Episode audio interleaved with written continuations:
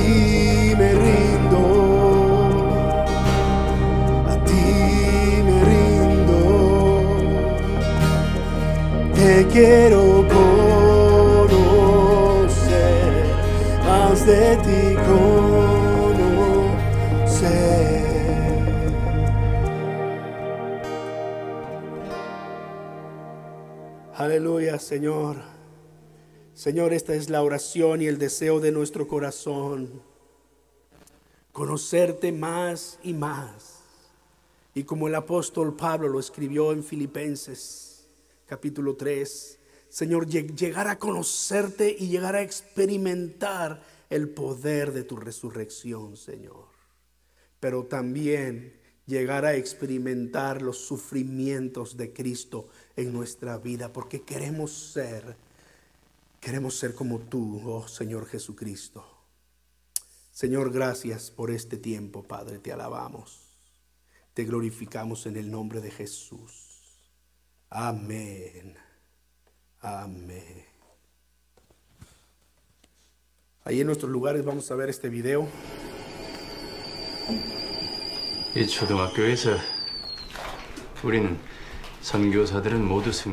En la primaria nos enseñaron que los misioneros eran terroristas. También nos dijeron que iban a ser amables al principio, pero cuando lograban entrar a nuestros hogares, entonces nos matarían y se comerían nuestro hígado.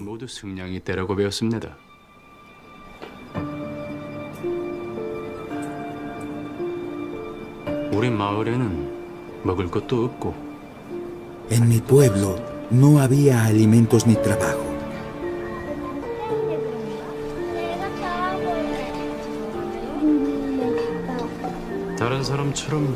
Como tantos otros, cruzaba la frontera por las montañas hacia China.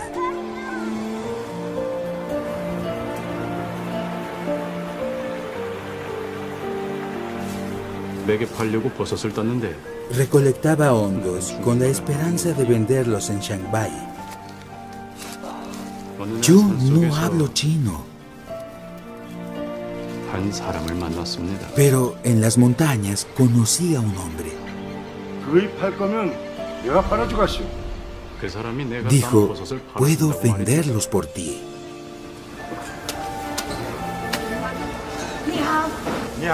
Y no me engañó. Me dio todo el dinero de la venta. En ese momento no sabía que era el pastor Han. Durante dos años volví varias veces. Y cada vez el pastor Han me ayudó. Un día le pregunté por qué lo hacía. Para él representaba un gran peligro ayudar a un norcoreano. Es porque soy cristiano, dijo. Eso me asustó. ¿Iba a comerse mi hígado?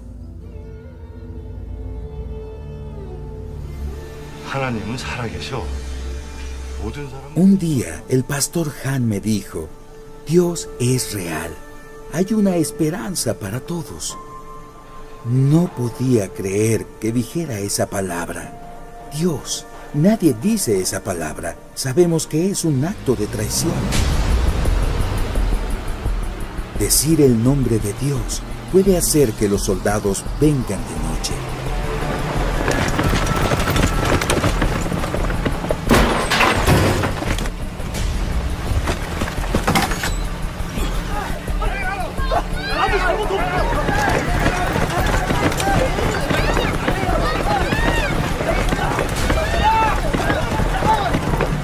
No hay juicio. Los periodistas no escriben sobre ti y nadie se atreve a preguntar a dónde fuiste. Un día le pedí al pastor Han una Biblia.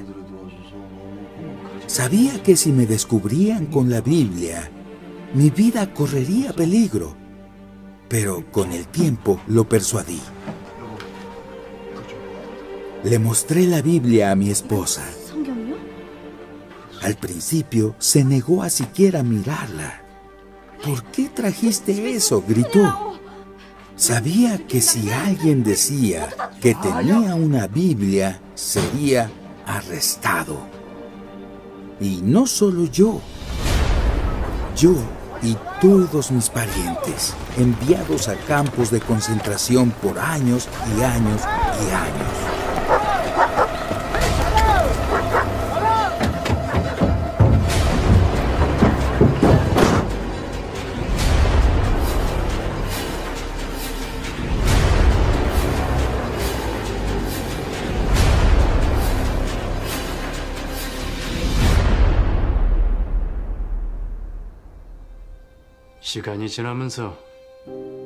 Con el tiempo, mi esposa aprendió que Dios es real.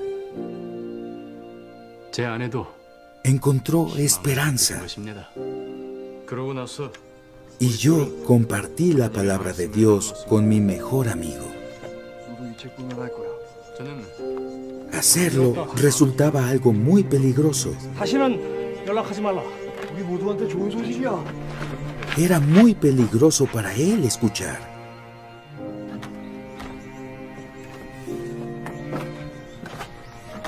Un día, en el verano de 2016, escuchamos que asesinos norcoreanos habían sido condecorados por el gobierno, honrados por su buen trabajo, por matar a un misionero terrorista en Shanghái. Supimos que era el pastor Han. ¿Quién más sería?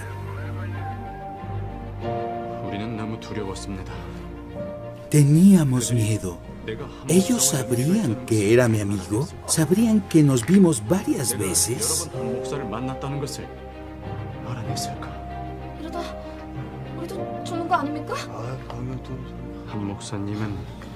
El pastor Han dio su vida pero me dio esperanza a mí y a muchos norcoreanos. Y a pesar del peligro constante, muchos seguimos compartiendo el mensaje de que Dios es real. Esperamos que nuestro sacrificio valga la pena cuando llegue el día, así como fue para el pastor Han.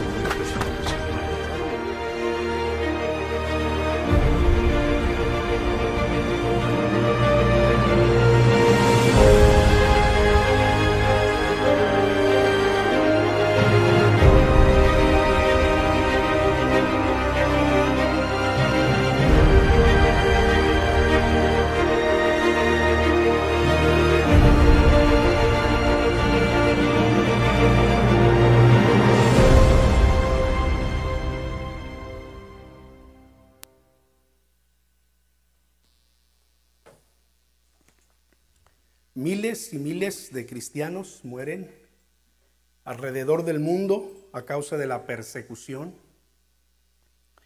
y misioneros que arriesgan su vida muchas veces son de las primeras víctimas. El país más perseguido en la actualidad, según los estudios, es Corea del Norte. En Corea del Norte está eh, totalmente prohibido la palabra Dios, cualquier expresión de fe de cualquier iglesia, por ser este un gobierno eh, totalmente comunista.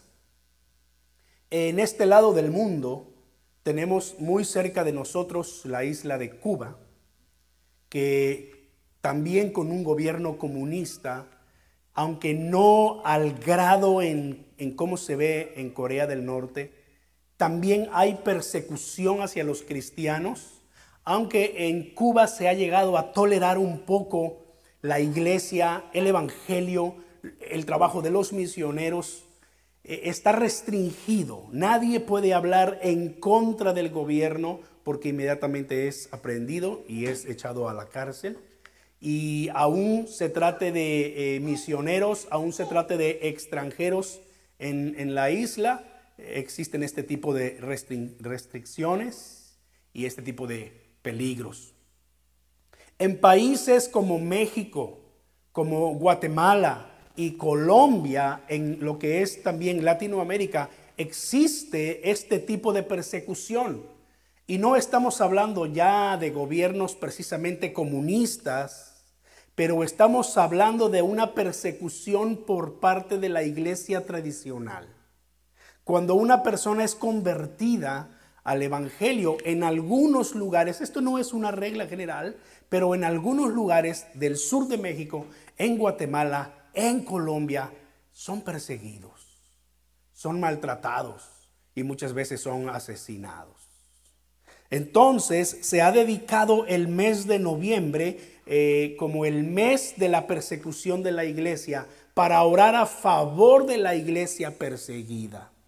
Y se ha dedicado el primero de noviembre, es decir, hoy, como el Día Internacional de Oración a favor de la iglesia perseguida. Y me gustaría que en este momento tomáramos algunos minutos para orar al Señor a favor de la iglesia alrededor del mundo que está siendo perseguida. Y vamos a pedir al Señor no solamente a favor de nuestros hermanos latinoamericanos, pero en especial por aquellos países en donde la persecución es cruel, ¿verdad? Como en Corea del Norte, como en los eh, países eh, árabes y, en algunos otros países como en la India y en Bangladesh, eh, que son países budistas. Así que, hermanas, ayúdenme a orar en esta mañana a favor de la iglesia que está siendo perseguida. Bendito Dios, en el nombre de Jesús, Padre, nos acercamos delante de tu presencia. Señor, te pedimos que tú tengas misericordia y te pedimos, Señor, que tú extiendas tu mano de favor, Señor, hacia tu iglesia en todo el mundo, en especial la iglesia que está siendo perseguida, Señor. Oh, Señor, oramos por los misioneros. Oramos por los líderes en las diferentes iglesias, Señor. No mencionamos todavía China, pero en China es un lugar en donde también hay, hay persecución en contra de la fe. Oh Señor, nuestra oración es que tú levantes murallas de protección alrededor de la vida de tu iglesia, alrededor de los misioneros.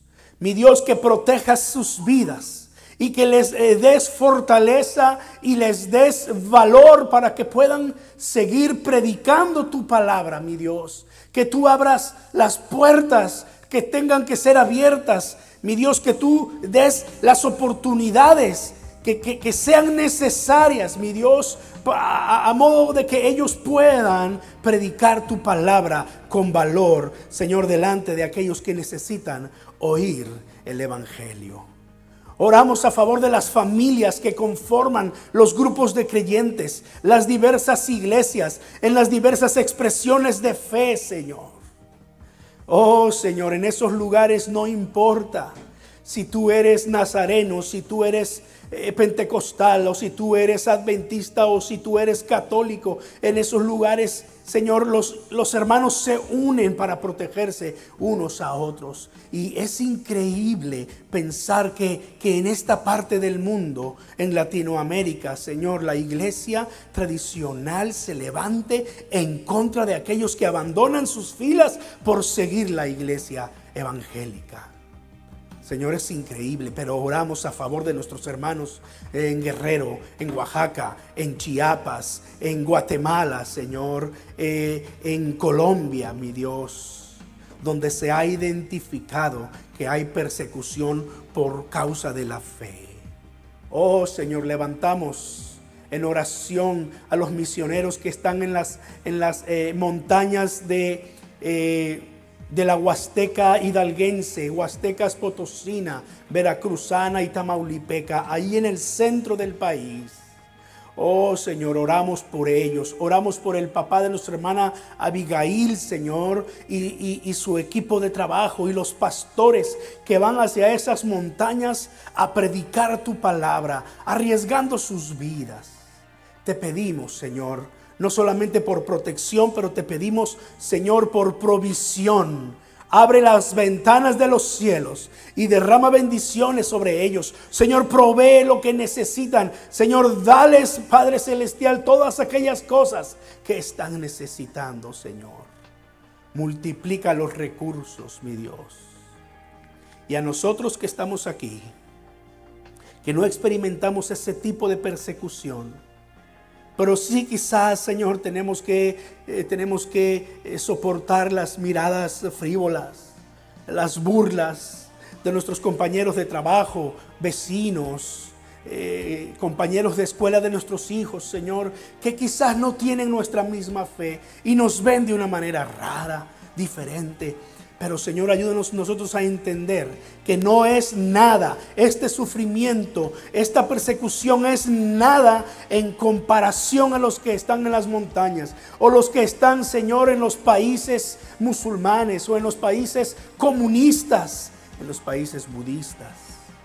Oh, en el nombre de Jesús, mi Dios, levantamos, levantamos nuestra oración a favor de ellos y mueve nuestro corazón para estar orando por ellos de manera continua, pero también, Señor, para que de alguna manera podamos compartir lo que nosotros tenemos, nuestros recursos, Señor, con ellos. Sea a modo de una ofrenda, sea a modo de algún regalo, posiblemente escribir alguna carta de ánimo a nuestros hermanos en aquellos países. Señor, por último, pongo en tus manos el ministerio La Voz de los Mártires.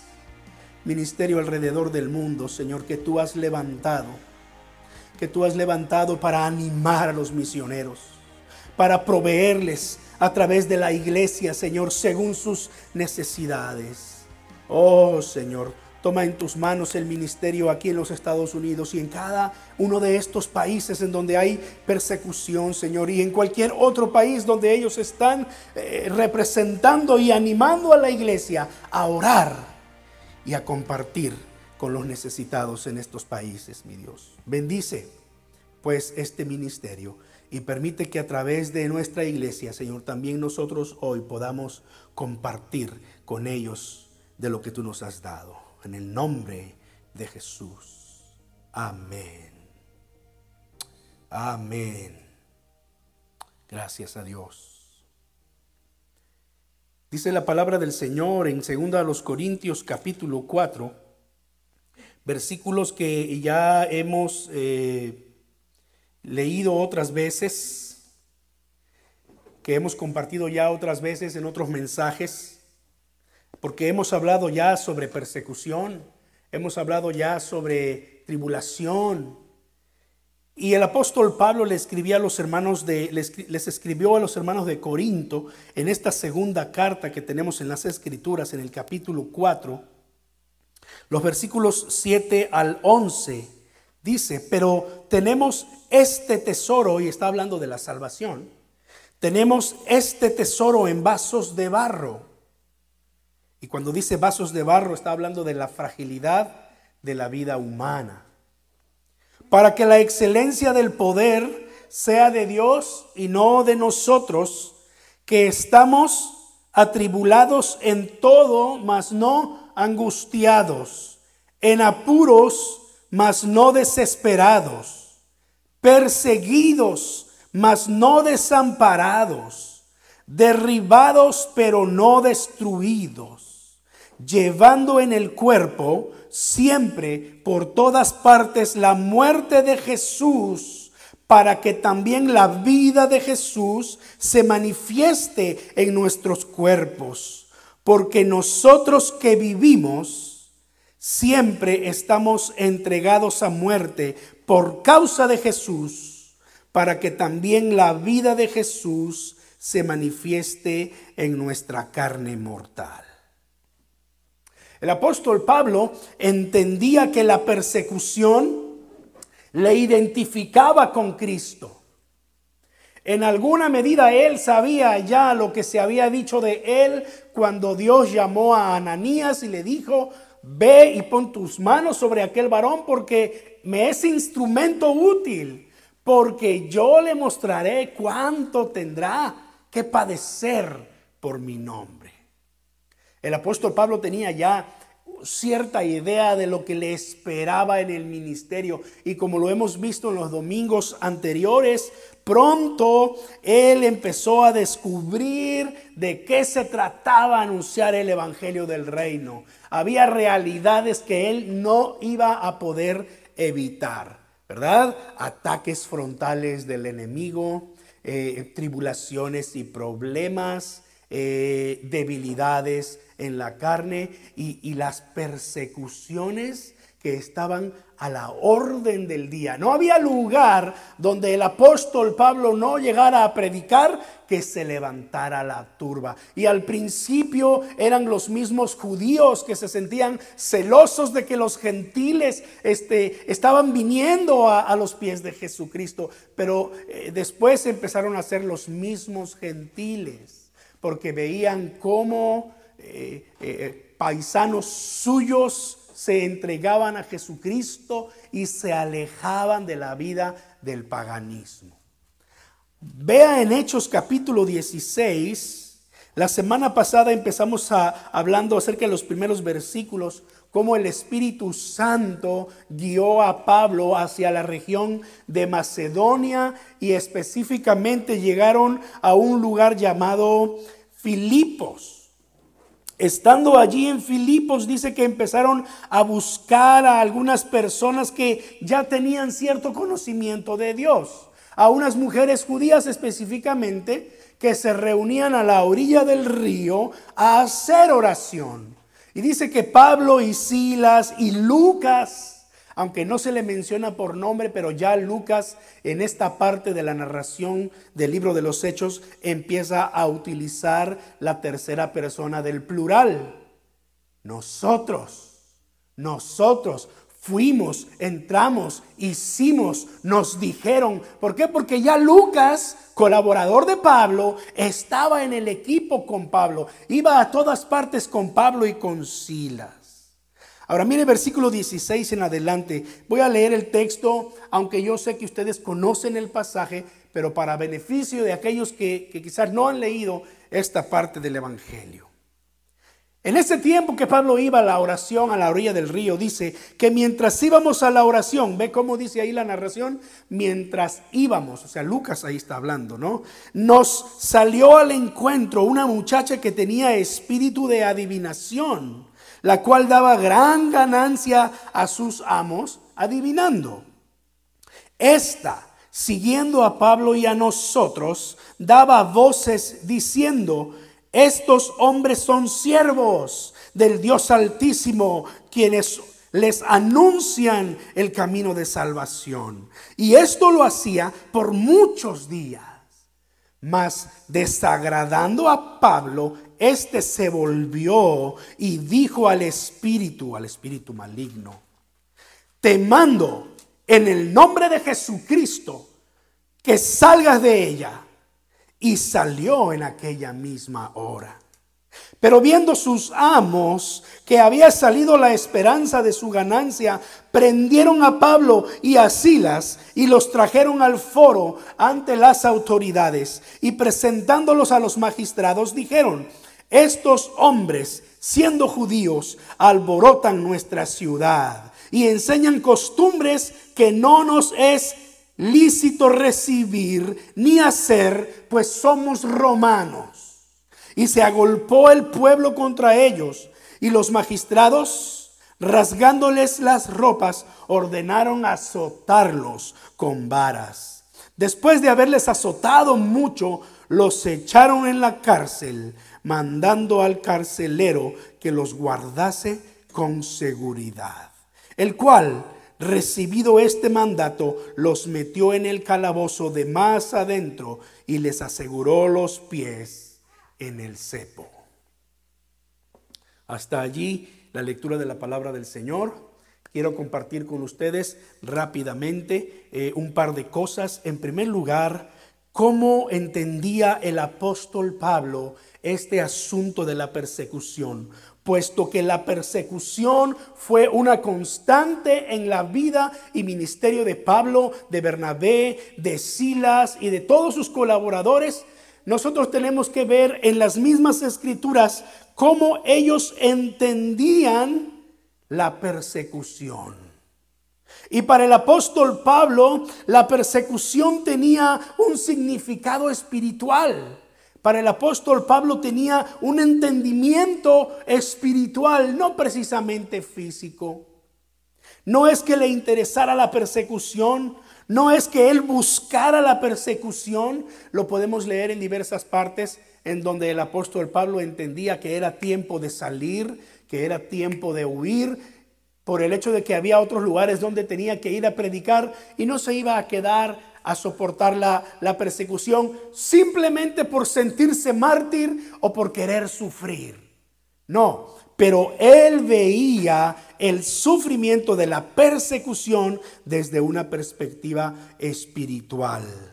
Él entendía que ser perseguido tenía que ver con identificarse con Cristo. Miren cómo Efesios 4.1 y también Efesios 6.10 habla acerca de esto. El apóstol Pablo escribió diversas ocasiones yo pues, preso en el Señor, les ruego que anden como es digno de la vocación con que fueron llamados. Yo pues, preso en el Señor, inmediatamente empieza a darle sentido a la persecución. Empieza a darle sentido al hecho de estar encarcelado. No es que le gustara estar encarcelado. Era una consecuencia de estar predicando el Evangelio. Capítulo 6, ese pasaje, ese gran pasaje que nos habla acerca de la armadura del cristiano, eh, termina diciendo, eh, por el cual, hablando del misterio del Evangelio, dice, por el cual soy embajador en cadenas. Y esto solo por citar un par de versículos para darnos cuenta cómo Pablo se identificaba con Cristo eh, por el hecho de ser perseguido. Ya Dios le había, eh, le había dicho a Ananías, yo le voy a mostrar cuánto tiene que padecer por mi nombre. Sin duda Pablo tenía siempre que estaba preso en la mente eh, el hecho de que él había perseguido a la iglesia y de que él había encarcelado a muchos cristianos. Y sin duda Pablo pensaba, realmente ellos sufrían eso con gozo por causa de Cristo, pues yo también lo voy a padecer con gozo. Así que yo soy, yo soy un preso del Señor. Yo soy embajador en cadenas. De hecho, seis de sus cartas, seis de sus trece cartas, catorce quizás si tomamos en cuenta, en cuenta Hebreos, pero seis de ellas fueron escritas desde la cárcel. Y específicamente la epístola a los filipenses fue escrita desde la cárcel.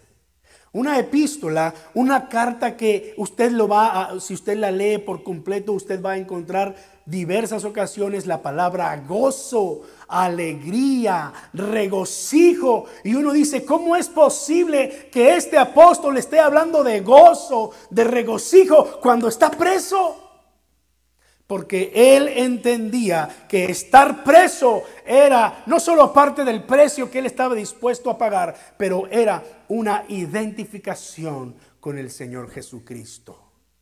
Dice la palabra del Señor, Romanos 8, eh, Colosenses 1.24. Colosenses 1.24. Me gozo en lo que padezco por ustedes y cumplo en mi carne lo que falta de las aflicciones de Cristo. Me gozo. ¿Quién podía decir estas palabras sino alguien que entendía y que veía en la perspectiva correcta la persecución?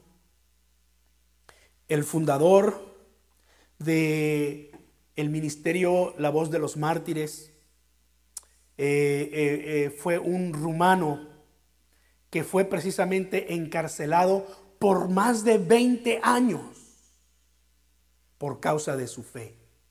En el tiempo en el que Rumania era un país comunista, simplemente por ser cristiano, simplemente por ser pastor, simplemente por predicar el Evangelio de Jesucristo, fue puesto en la cárcel. Su esposa no se enteró que había pasado con él, nadie supo que había pasado con él. Más de 20 años de encarcelamiento. Él pensó que su esposa habría, habría muerto también por causa de la persecución, pero todos esos 20 años, este hombre estuvo orando por sus perseguidores hasta que llegó el día en el que uno de los que se encargaba de cuidarlo y que se encargaba de eh, este, eh, eh, castigarlo y que se encargaba de, de amenazarlo, fue ganado al Evangelio de Jesucristo por la oración, la paciencia y el amor de este hombre. Yo les voy a compartir pronto el video de él. Es un video un poquito largo, por eso no quise ponerlo en este momento porque si no el tiempo nos iba a, a ganar. Pero lo mismo que al apóstol Pablo, este hombre entendió que padecer la persecución le acercaba a Cristo, le identificaba con Cristo. Estaba dispuesto a padecerla incluso con gozo, como dice Pablo a los colosenses en el versículo que leímos en el 1 y 24. Me gozo en lo que sufro por ustedes.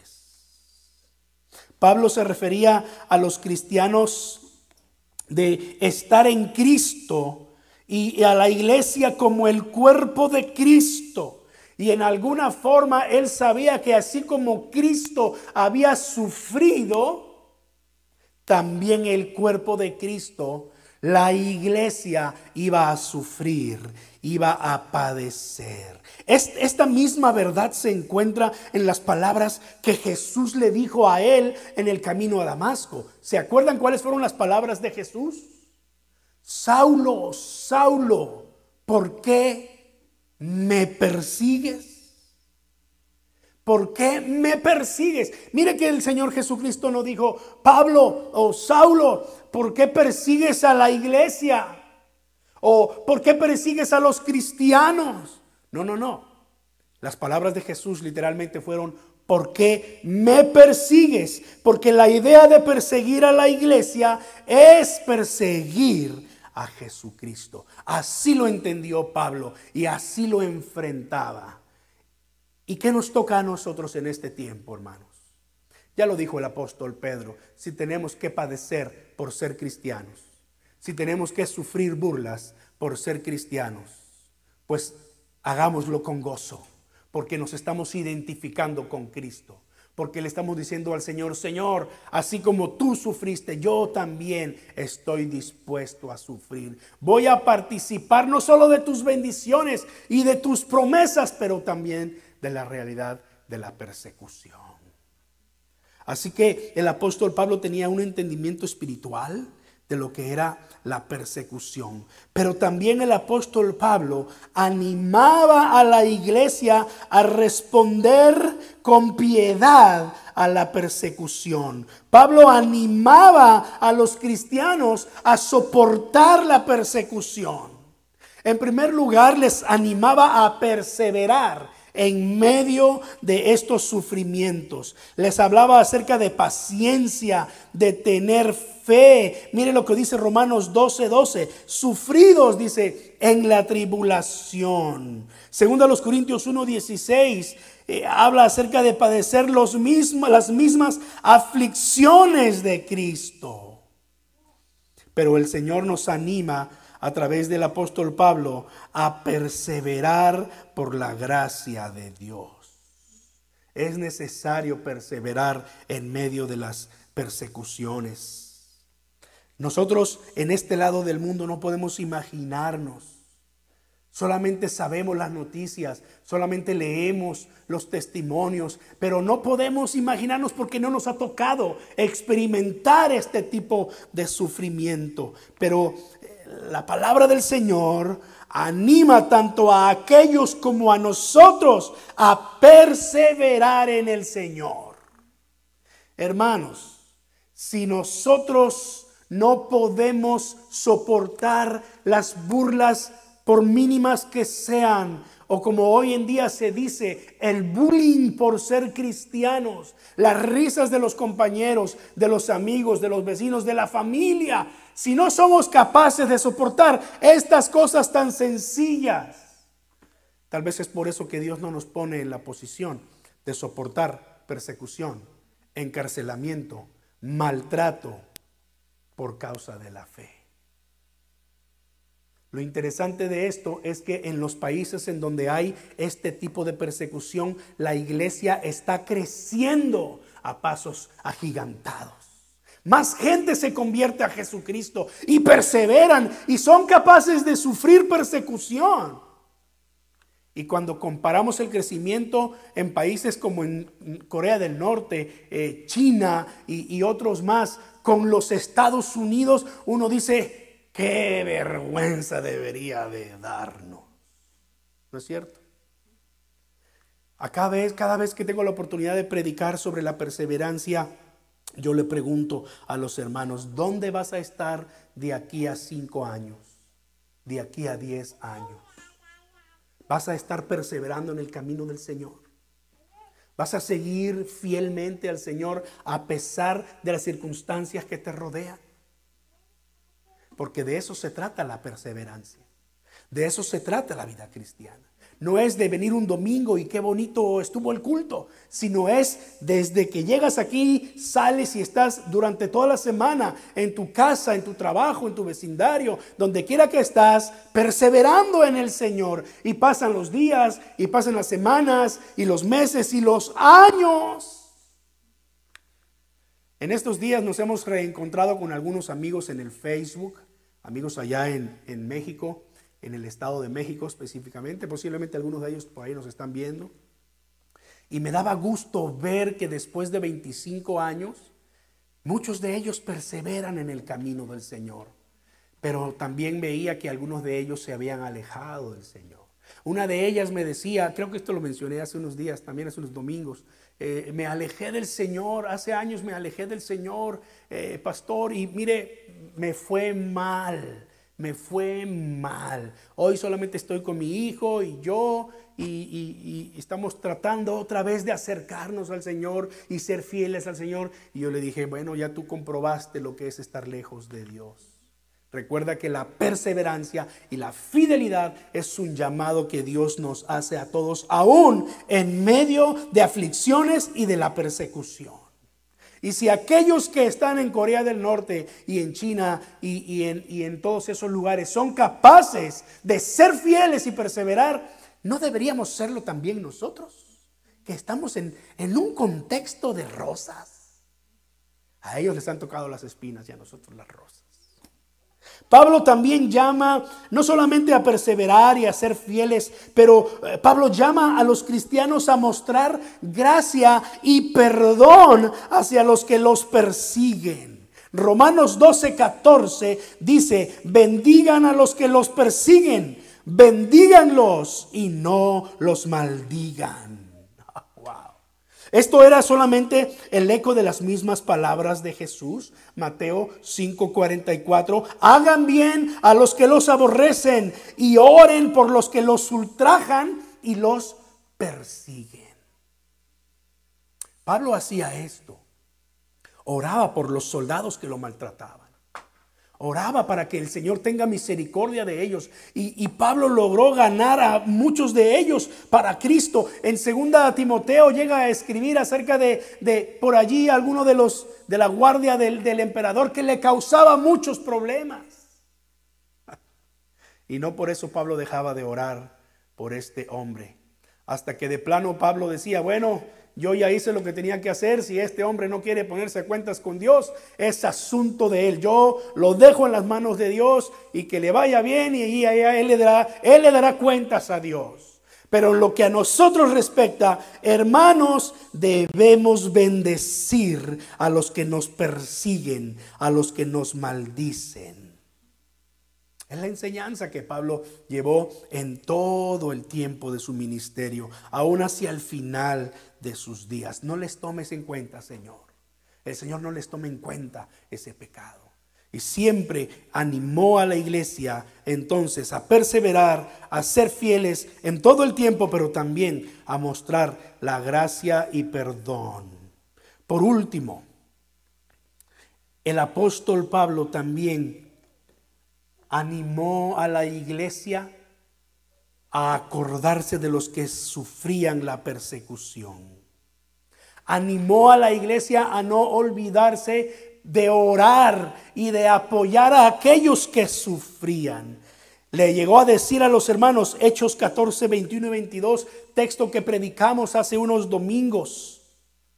Diciendo allí la escritura, después de anunciar el Evangelio, volvieron a Listra, Iconio, Antoquía, confirmando los ánimos de los discípulos, exhortándoles a que permaneciesen firmes en la fe y diciéndoles, es necesario que a través de muchas tribulaciones entremos en el reino de los cielos. La palabra animar y exhortar la vamos a leer a menudo en conexión con el ministerio del apóstol Pablo. Siempre animando a la iglesia, sabiendo que esto era una realidad que nos tocaba vivir en este tiempo. Y no solamente debíamos nosotros estar firmes, pero deberíamos animar a otros a estar firmes. Amén. Entonces, ¿qué haremos nosotros, hermanos? ¿Cuál es el llamado? En primer lugar, el llamado para nosotros es a permanecer firmes en medio de todo. No sé cuál sea la situación que te toque vivir en este tiempo. Tal vez te ha tocado vivir una situación muy complicada. Pero mira, hay personas que están padeciendo persecución en otras partes del mundo. Y que ya quisieran estar en un lugar de paz, relativa paz, como este. Pero el Señor nos llama a todos a ser fieles y permanecer en Él. Así que yo hago la misma pregunta, hermano. En 25, 30 años, cuando ya yo esté en el invierno de mi vida, ¿verdad? Cuando por allí nos volvamos a encontrar, ya no habrá Facebook, pero seguramente como la película de los Avengers, se levantará el holograma, ¿verdad? Y vamos a reunirnos todos ahí en una sala. ¿Cómo estás, verdad? 25 años de aquí en adelante. Y yo les pregunto, hermanos, ¿y cómo están? ¿Están perseverando en la fe? ¿Cómo va la iglesia de Bridgeton? No, hermano, gloria a Dios. Estos 25 años el Señor nos ha bendecido. Han llegado nuevas almas. Han salido muchos pastores de este lugar. Y aquí estamos permaneciendo firmes. Eso es lo que queremos escuchar, ¿verdad? Al final de los años. Amén. Que estamos firmes en el Señor. Pero también, hermanos, un llamado a nosotros para orar por los perseguidos y por las familias de los mártires que les ha tocado dar sus vidas por causa del Evangelio. Muchos de ellos ni siquiera nos llegan sus nombres. Es imposible llevar el recuento de cada persona, cada nombre, pero sí tenemos la oportunidad de orar por ellos y no solamente orar por ellos, pero si es posible, hermanos, demos de lo que nosotros tenemos. Yo los quiero animar a que consideremos esto en nuestro corazón. Hoy no lo vamos a hacer, pero uno de los siguientes domingos voy a invitar a la iglesia, además de dar nuestras ofrendas, nuestros diezmos y, y, todo lo que le damos al Señor, de levantar una ofrenda para este ministerio, la voz de los mártires y la vamos a enviar. Hay, hay maneras en que usted incluso lo puede hacer si se mete al internet. Usted allí puede eh, eh, donar, puede donar en efectivo, puede comprar Biblias para muchos de los países en persecución, etcétera, etcétera. Hay muchas maneras, pero lo que vamos a hacer nosotros es juntar una ofrenda y entonces la vamos a enviar a los hermanos del ministerio, la voz de los mártires, para que ellos la usen para seguir adelante en este ministerio. Pero mientras Hermanos, durante todo el mes de noviembre, los miércoles de oración, a partir de este miércoles, vamos a estar orando por la iglesia perseguida y por diversos países en específico. No solamente los países allá en el otro lado del mundo, pero también los países que están acá cerca de nosotros, ¿verdad? No todos somos llamados a morir por causa de nuestra fe, pero sí todos somos llamados a tener el mismo espíritu de sacrificio y amor hasta el final. No todos vamos a dar nuestra vida por Cristo posiblemente, pero sí todos somos llamados a ser fieles en medio de cualquier circunstancia. Así que te invito a cerrar tus ojos y cerrar este tiempo eh, en oración, pidiéndole al Señor que nos dé la fuerza para permanecer firmes en todo momento. Oh bendito Dios. En nuestra oración te decimos, Señor, gracias, porque tu palabra y el testimonio de otros cristianos nos animan a poder responder a tu palabra hoy y decirte, aquí estamos, Señor. Queremos ser fieles a ti, Señor. Queremos vivir y perseverar amándote eh, bajo cualquier circunstancia. Señor, no entendemos muchas de las circunstancias que nos tocan vivir, pero sí sabemos que tú estás entre nosotros. Así que iglesia te invito, así que hermanos, amigos, los invito, den su voto de fidelidad al Señor una vez más y díganle, Señor, yo quiero permanecer fiel todos los días de mi vida. Porque tu palabra dice, Señor, que el que permaneciese fiel, el que perseverase fiel hasta el final, ese será salvo. Señor, extiende tu bendición y también oramos una vez más por nuestros hermanos alrededor del mundo. Señor, consuela los corazones. Señor, fortalece las vidas de aquellos que han sufrido pérdida de seres amados por causa de tu fe, Señor. Anima a aquellos que han perdido sus hogares, que han sido desplazados por causa de tu fe, que han sido expulsados de sus comunidades, que les han sido quemadas sus casas, Señor, que les han quemado los templos por, por convertirse a Jesucristo, Señor. Ni siquiera tenemos el entendimiento y el alcance eh, espiritual para darnos cuenta que somos una misma iglesia. Pero Señor, toma en tus manos a nuestros hermanos alrededor del mundo. Yo oro por la iglesia en Bridgeton, por toda la iglesia cristiana en esta ciudad, en especial por nuestra iglesia de Nazareno en Bridgeton, New Jersey. Señor, ayúdanos a permanecer fieles hasta el final. Eh, Señor, no importa qué es lo que venga, Señor eh, cueste lo que cueste, lo que sea necesario, Señor, pero que podamos estar firmes delante de ti como tus hijos amados. Bendice a tu iglesia, Padre, en el bendito nombre de nuestro Señor Jesucristo. Amén. Amén. Que Dios los bendiga y los guarde, hermanos. Que Dios los fortalezca. Y ánimo. Cristo viene pronto, hay que estar preparado y hay que ser pacientes para ese día. Amén.